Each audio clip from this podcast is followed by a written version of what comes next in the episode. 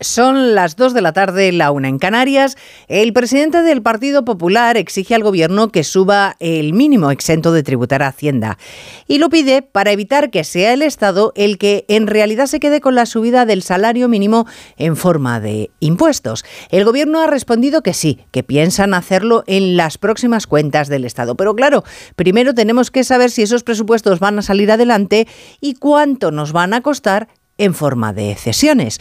Núñez Feijó ha sugerido que el siguiente paso en la política de Pedro Sánchez podría ser el de indultar a los presos de ETA con delitos de sangre. Es un pronóstico muy aventurado, desde luego, el que hace el líder de la oposición. Pero lo más triste para España es que lo que hoy parece imposible, mañana se convierte en una concesión por urgencias políticas.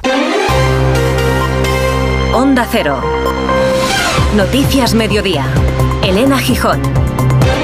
Buenas tardes. Núñez Feijóo sostiene que el presidente está siendo víctima de una extorsión cuya línea roja se desconoce, chantaje por parte de muchos, aunque Puigdemont se lleve la palma. En la caza del gallina, como saben, son dos conductores kamikazes que se dirigen a altísima velocidad eh, y que están a punto de confluir y el primero que se aparta pierde. El primero que se aparta es el gallina. Pues no llevamos ni dos meses de legislatura y el patrón parece claro. Hay dos kamikazes en la política española, se enfrentan en cada negociación y a la hora de la verdad siempre pierde el mismo. Según Feijóo Sánchez, que esta mañana ha concedido una entrevista a Radio Nacional en la que ha vuelto a repetir que es necesaria la pedagogía con la amnistía, que si no le aprueban las propuestas parlamentarias tendrá que explicarlo quien no le dé el voto y ha rebajado las expectativas de Jund sobre lo que se les ha concedido en inmigración. Digan lo que digan los de Puigdemont. Es que no lo diga yo, eh, es que el 149 de la Constitución es bastante claro y en el Estatuto de Autonomía de Cataluña, como también en el Estatuto de Autonomía de la Junta de Andalucía, eh, vienen eh, definidas cuáles son las competencias de cada una de las comunidades autónomas. Pero aunque el presidente hable de límites, los de Junts insisten en que no los hay, porque si los hubiera se acabó darle apoyo a Sánchez y eso incluye celebrar sí o sí un referéndum referéndum Jordi Turul en la radio catalana. Pactado por la vía en la cual nos podamos poner de acuerdo para que se pueda hacer un referéndum vinculante y acordado con el Estado. Y si el Estado se niega, como diría que el colorín colorado y ya está. Y luego está Yolanda Díaz, que niega que Bolaños la haya desplazado en las negociaciones con Podemos. Ella sigue llevando la batuta en los asuntos que le conciernen, ha dicho en Espejo Público de Antena 3, donde además ha puesto mucho empeño en que se sepa cuál es su próximo evento internacional. El próximo 2 de febrero volveré a visitar al Papa Francisco para eh, tratar temas en agenda que tienen que ver con muchas de las cuestiones de las que hoy estamos hablando aquí. Hay más noticias de la actualidad de la mañana que vamos a repasar en titulares con María Hernández y Paloma de Prado. Iberia anuncia la creación de una empresa propia para prestarse a sí misma el servicio de asistencia en tierra, una petición que formaba parte de las reivindicaciones de los sindicatos que convocaron huelga. La creación de esta nueva sociedad supondrá un recorte de empleo que afectará a 1.700 personas. Uno de los dos militares muertos en Cerro Muriano, un soldado de 24 años, llevaba sobrecarga en su mochila como castigo por la mala ejecución de un ejercicio. Según el testimonio de su abogado que figura en las diligencias, los soldados entraron en el agua sin salvavidas a los que poder asirse en caso de peligro. Arranca en Davos el Foro Económico Mundial que reunirá esta semana a casi 3.000 líderes internacionales de 120 países. La cita global llega marcada por la inestabilidad geopolítica y la incertidumbre económica. Alemania se contrajo en 2023 un 0,3% y se teme un estancamiento este año. El PP ampliaría su mayoría absoluta en Andalucía según la encuesta del Centro de Estudios del Gobierno andaluz. Obtendría una ventaja de 25 puntos y podría superar los 60 escaños, 35 más que el PSOE. Juanma Moreno es el líder político andaluz más valorado y conocido según el sondeo. La justicia condena a la Administración de Castilla y León a indemnizar a los hijos de una mujer que murió al contagiarse de COVID en el hospital. La sentencia pionera reconoce la errónea actuación del Hospital de Palencia que ingresó a la paciente en una habitación compartida con una enferma de COVID. Tras el intento del Congreso de boicotear la investidura de Bernardo Arevalo, el nuevo presidente de Guatemala promete luchar contra la corrupción en su país y en favor de la democracia. La ceremonia de toma de posesión se ha retrasado más de 10 horas tras una tensa jornada En cuanto al tiempo, el paso de un frente atlántico asociado a la borrasca Hipólito nos va a dejar una tarde pasada por agua en casi todo el país. Eso sí, las nieblas se disipan y suben las máximas. Cristina Rovirosa. Se diluyen esas brumas densas como puré de guisantes con las que amanecíamos en el interior peninsular en este día que se supone es el más triste del año, el Blue Monday. Cierto que el cielo está de un gris melancólico, aunque para nada es una mala noticia que llueva y lo hará en todo el país, salvo Canarias y sur de Andalucía, y con especial intensidad en Galicia y Extremadura. Precipitaciones a las que contribuirán los llamados vientos ábregos, es decir, vientos templados y húmedos. Las temperaturas suaves, 13 grados en Madrid, 17 en Oviedo o 23 en Valencia. Además, esta noche no se esperan heladas. Tome un mollete y un café. ¿El café corto o largo? En un país con tantas posibilidades, hay un lugar para todos. Descubre nuestra cama Citroën Made in Spain con condiciones especiales hasta fin de mes.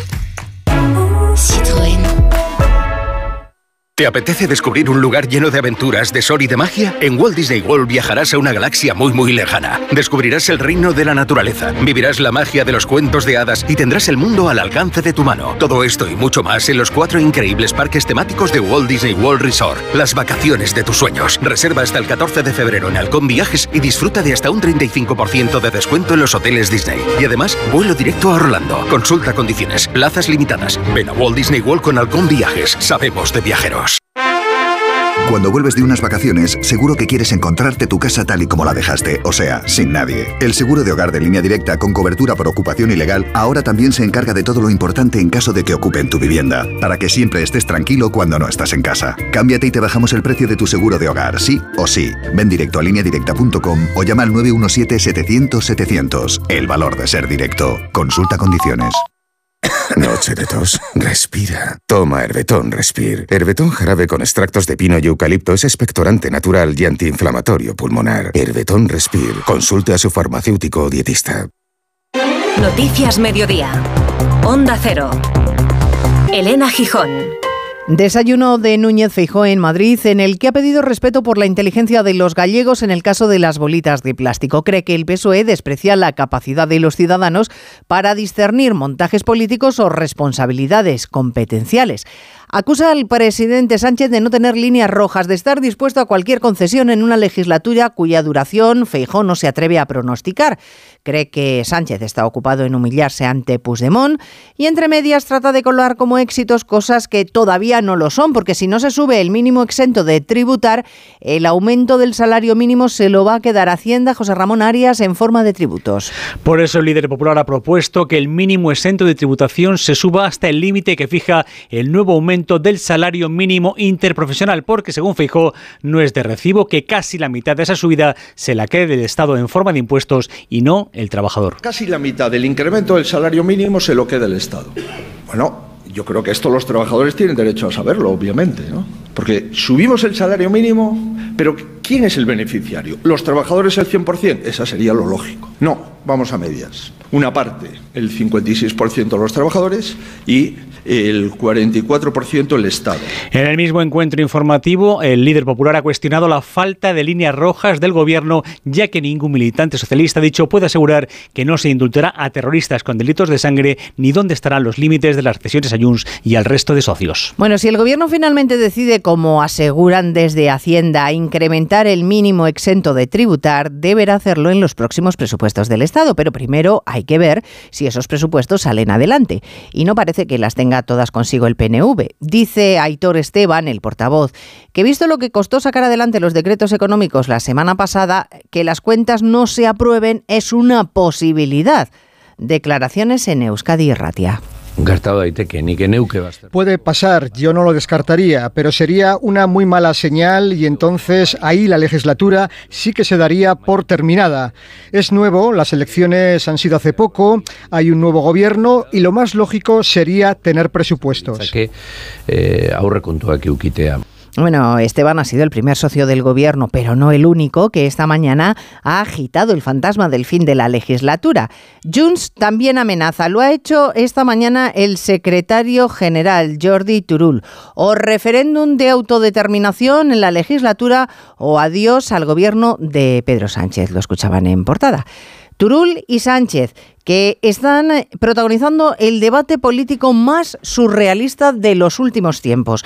Los partidos de ambos han llegado a un acuerdo sobre inmigración que en realidad nadie, nadie ha visto plasmado en un documento. Y ambos se entretienen llevándose la contraria sobre lo que Cataluña podría gestionar y lo que no Juan de Dios Colmenero en inmigración. Y es que nada, está claro, ni siquiera lo pactado en esa última cesión de Sánchez a Junts en materia de inmigración. De hecho, mantienen posiciones completamente contradictorias. El presidente no hay ningún problema ni novedad porque la Constitución no permite determinadas concesiones. Para el secretario general de Junts, la delegación de competencias es integral. Pero, insisto, es que no lo diga yo, eh, es que el 149 de la Constitución es bastante claro y en el Estatuto de Autonomía de Cataluña, como también en el Estatuto de Autonomía de la Junta de Andalucía, eh, vienen eh, definidas cuáles son las competencias de cada una de las comunidades autónomas. Para que toda la gente se pueda integrar bien y que haya una sociedad que para todos sea de derechos y deberes, debes tener todos los instrumentos para hacerlo posible. Y algo parecido ocurre con el asunto de fondo, el de la independencia o la autodeterminación de Cataluña. Para buena parte de la, de la, sociedad catalana y también del conjunto de la sociedad española, la independencia de Cataluña no es un desafío. Pactado por la vía en la cual nos podamos poner de acuerdo para que se pueda hacer un referéndum vinculante y acordado con el Estado. Y si el Estado se niega, como diría que el colorín colorado y ya está. Colorín colorado a sabiendas del dirigente de Jun que su formación es la que tiene agarrada la legislatura de Pedro Sánchez. Bueno, pues como ven, tira de la cuerda Junts, empieza a hacerlo el PNV y ya sabemos que Podemos dejó claro que piensa tensarla toda la legislatura. De hecho, sus cinco diputados recordarán que fueron los que tumbaron el decreto de Yolanda Díaz la semana pasada. Hoy se publica que dada la inquina entre la vicepresidenta y los morados, iba a ser a partir de ahora Félix Bolaños el que se dedicará a negociar con Podemos. Yolanda Díaz ha negado este extremo esta mañana en espejo público de Antena 3. Reivindica que la interlocución de cualquier cosa relacionada con su departamento Caridad García la lleva ella. Si la vicepresidenta segunda no delega asuntos de su competencia por muchos desplantes que le haga Podemos. Yolanda Díaz reivindica su cargo y su poder para coordinar la acción del gobierno. Yo soy vicepresidenta del segunda del gobierno y coordino la acción del gobierno igual que las otras dos vicepresidentas y así lo voy a seguir haciendo. Y desde luego yo creo que lo que ha pasado el otro día ha sido muy claro. Lo ha visto toda España. Dice la ministra de Trabajo que aprecia un enfado mayúsculo en la calle, por ejemplo, cuando lleva a su hija al colegio o cuando coge un taxi por la decisión de los morados de tumbar su decreto. Niega Díaz que el gobierno esté descuidando el diálogo social, como le afean los agentes sociales, y aprovecha su conversación con Susana Griso, la vicepresidenta, para informar de dos cosas: que el próximo día 2 se va a reunir de nuevo con el Papa Francisco y que su siguiente ley va a ser la de los usos del tiempo del trabajo para reducir la jornada laboral manteniendo los salarios. Bueno, sobre inmigración, por cierto, y la situación de los que solicitan asilo en el aeropuerto de Barajas. El SUP, el Sindicato Unificado de Policía, denuncia que las salas en las que se hacinan los inmigrantes están colapsadas y que hay trámites de las solicitudes que se demoran por la saturación. Denuncia el portavoz que incluso Cruz Roja se niega a limpiar el habitáculo ante la presencia de chinches. Los únicos que no nos negamos, como siempre, a realizar los servicios aún en las peores condiciones somos los policías, eh, motivo por el cual entendemos que esto atenta eh, contra la dignidad eh, humana y la seguridad y salud de los policías y por eso hemos remitido una carta al defensor del pueblo para que eh, ejerza las competencias que constitucionalmente tiene atribuidas en defensa de los eh, derechos fundamentales del título 1 de la Constitución y eh, tome cartas en el asunto. Bueno, y ahora que estamos en el desbarajuste sobre qué se le ha transferido o no a Cataluña en el asunto de inmigración, hoy está en el País Vasco la ministra de Seguridad Social e Inmigraciones, Elma Saiz. Visita después de las transferencias en Seguridad Social a Euskadi, pero también eh, quieren otros asuntos. Por ejemplo, inmigración, claro. Si a Cataluña se le dan esas competencias, ¿por qué no va a gestionar el gobierno vasco también lo que tenga que ver con los inmigrantes? Hoy se lo han pedido a la titular del departamento, Onda Cero Vitoria, Ángeles Ormeño. El gobierno vasco también quiere su competencia en materia migratoria. Desde la pasada legislatura lo está demandando, petición que el Endacari Iñigurcuyo ha intensificado tras el acuerdo alcanzado en esta materia entre Junts y el Partido Socialista, dejando claro que Euskadi es es una comunidad acogedora, una competencia que debería transferirse en los tres primeros meses de este 2024. Sin embargo, la ministra de Inmigración, Elma Saiz, hoy en Vitoria no ha querido hablar de plazos, dice que se sigue trabajando y que el gobierno cumple lo que dicen sus acuerdos. A través del diálogo entre administraciones, que es una constante, que no cesa, y indudablemente, pues a través de las diferentes mesas de trabajo que se están impulsando, encontraremos el espacio. Ya estamos trabajando en las diferentes mesas. El gobierno de España, los acuerdos que alcanza son acuerdos transparentes, el gobierno cumple sus acuerdos. Las otras dos transferencias pendientes son el traspaso de cercanías de Renfe y la homologación de títulos universitarios extranjeros. Noticias Mediodía. Hay dos tipos de motoristas. Los moteros, que llegan en cinco minutos, y los mutueros, que hacen lo mismo, pero por menos dinero. Vente a la mutua con tu seguro de moto y te bajamos su precio, sea cual sea. Llama al 91 555 5555. Hay dos tipos de motoristas: los que son mutueros y los que lo van a ser. Condiciones en mutua.es. Hola, soy Juan, óptico optometrista en Óptica 2000. ¿Cuánto hace que no revisas tu vista? Como experto en salud visual te recomiendo que lo hagas al menos una vez al año. En Óptica 2000 tenemos la tecnología más avanzada para un examen visual completo y personalizado, y encontrarás las marcas más buscadas y las últimas tendencias. Aprovecha ahora que te descontamos hasta un 30% en tus cristales. Pide ya tu cita en Óptica 2000, tus ojos lo merecen. En Lowy somos más cañeros que nunca, porque te traemos nuestra mejor ofertaza. Fibra y móvil 5G por solo 29,95, precio definitivo. Si quieres ahorrar, corre a lowy.es o llama al 1456. Noticias Mediodía. Onda Cero. Jarro de agua fría para la economía alemana que ha visto interrumpido su proceso de recuperación. Se contrajo un 0,3% en 2023 y después de que el año anterior lograra avanzar casi un 2%.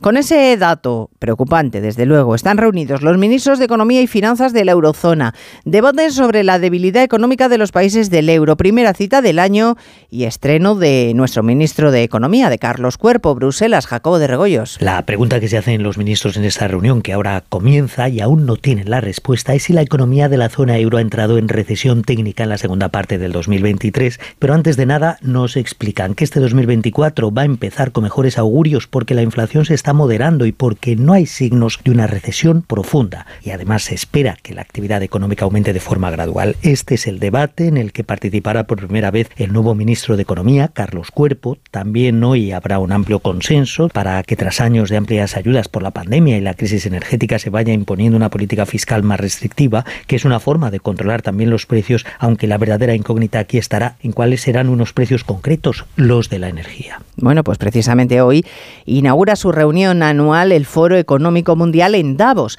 Se dan cita los líderes políticos y empresariales del mundo. El presidente Sánchez va a intervenir el miércoles y quiere escenificar que España es un país seguro para las inversiones extranjeras. ¿Y cómo lo va a hacer? Pues ha organizado un encuentro con los líderes de las empresas del IBEX en un momento en el que vuelven a aflorar las tensiones. El año pasado fue el impuesto a la banca y las energéticas. Ahora la prórroga del decreto anticrisis y la hoja de ruta de Junts para la vuelta de las empresas Jessica de Jesús a Cataluña. Pedro Sánchez continúa siendo fiel al foro económico y tras su discurso este miércoles aprovechará para reunirse con los líderes empresariales españoles que asisten al evento.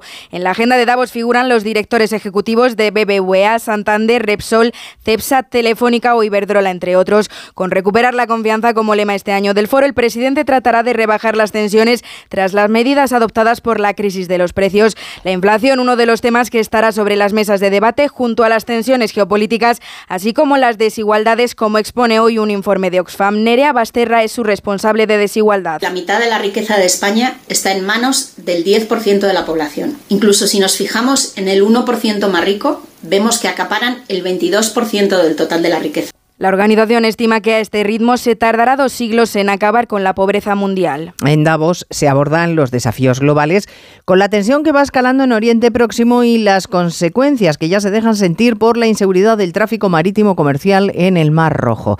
Desviar las rutas para evitar el conflicto ha aumentado la travesía unos 10 días y eso desde luego supone entre otras cosas más gasto en combustible. Ese extra está repercutiendo en el precio del contenedor que ha pasado de los 1.000 a los 3.000 euros. Y eso al final pues repercutirá en los precios de las materias primas y los productos. Lo avisa la patronal AECO, que engloba a empresas de fabricación y distribución de alimentos, textil o bricolaje. Y luego está Turquía, que ha provocado un gran malestar en Israel después de haber detenido a un futbolista israelí de primera división, Sahih Hezegel, por haber mostrado su apoyo a los rehenes que tiene Hamas tras marcar un gol. Tel Aviv acusa a Ankara de ser en realidad el brazo ejecutivo de Hamas. Y en Estados Unidos empieza el proceso para la elección del candidato republicano a la Casa Blanca. Arranca hoy con los famosos caucus de Iowa y con Donald Trump como candidato favorito en las encuestas. La adhesión al expresidente o al resto de candidatos la va a medir el tiempo. Se vota con una previsión de temperaturas Asunción Salvador de 20 grados bajo cero. Máximas de 20 bajo cero, frío polar que ha obligado a cancelar vuelos y eventos en varias partes del país. Hay nieve y hielo por todas partes, alerta por sensación térmica. Por eso, en sus últimos discursos, antes de esta cita que supone el principio de las primarias republicanas, todos los candidatos han hecho llamamientos a la movilización.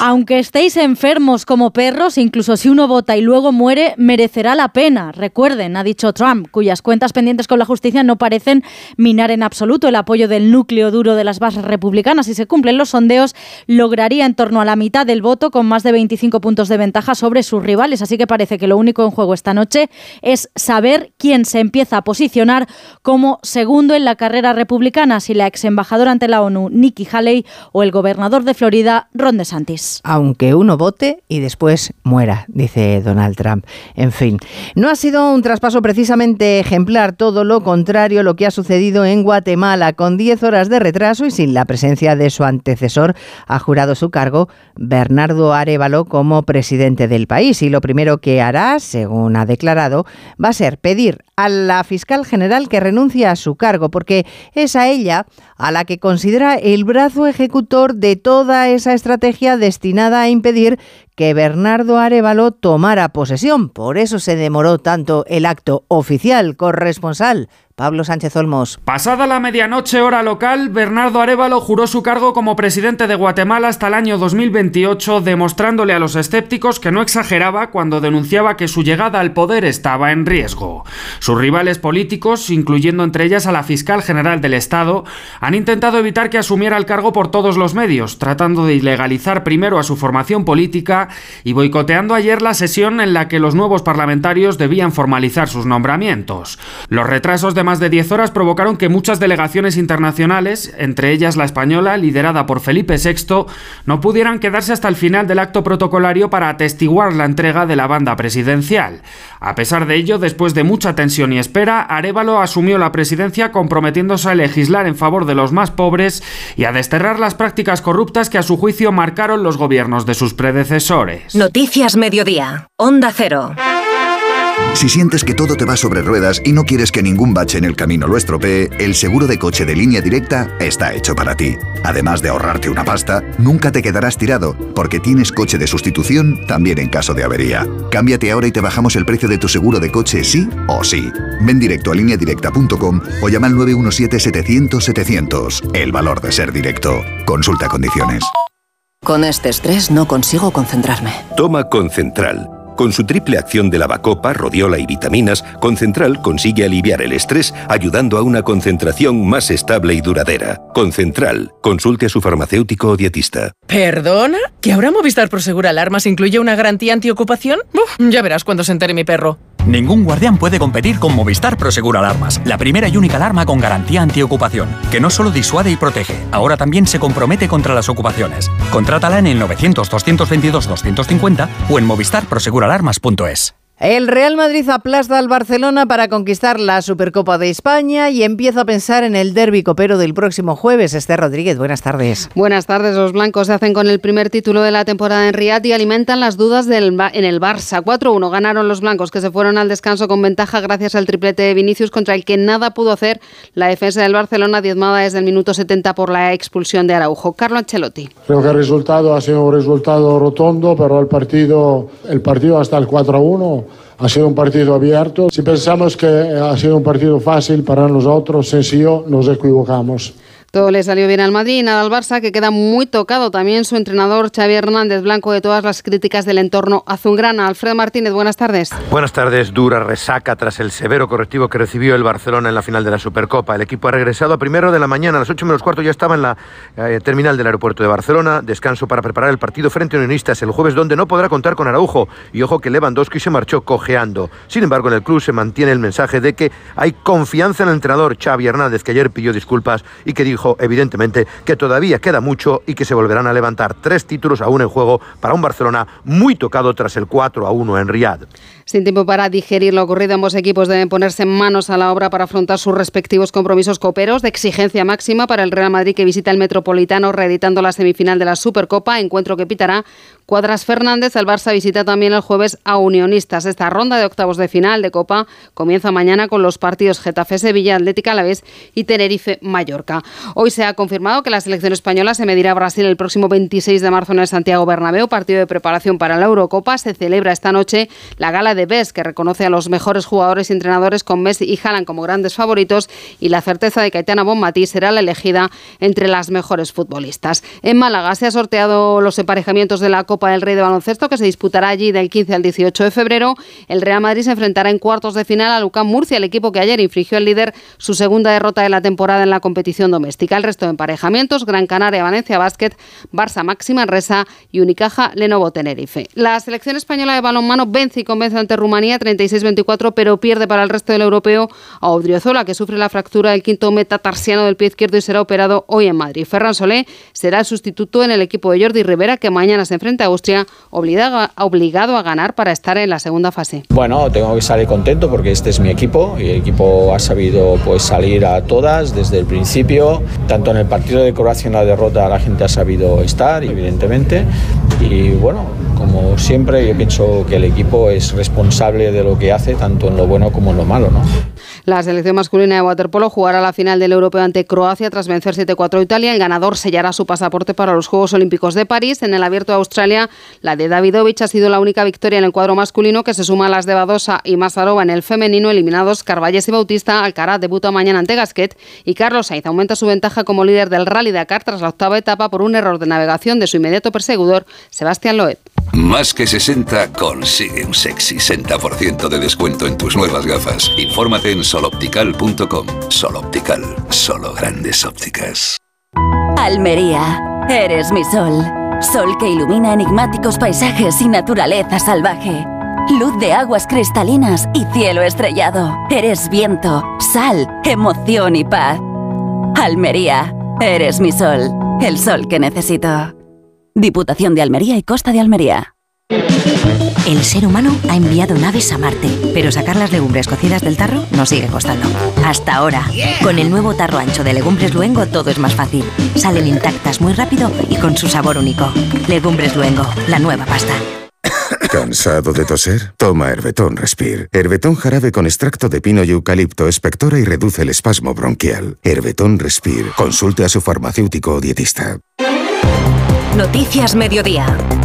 Onda Cero.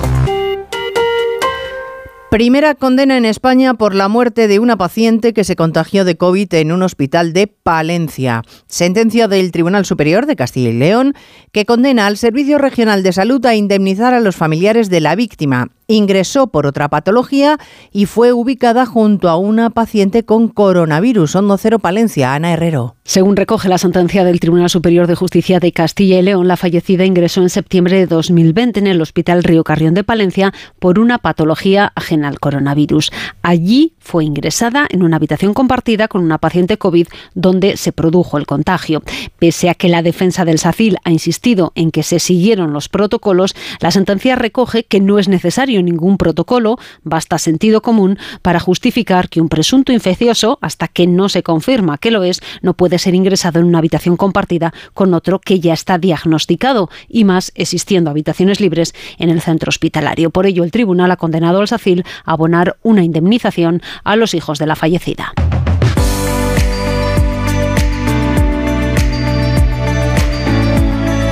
Y además se van conociendo más detalles sobre esas maniobras militares en Cerro Muriano en las que fallecieron ahogados dos soldados.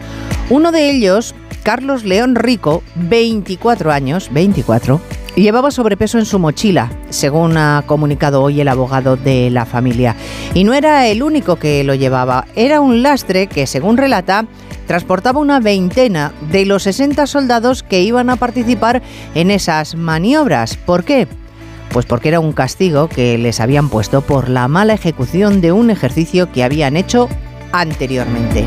Detalles de la investigación eh, de esos fallecimientos en Cerro Muriano que poco a poco se van conociendo.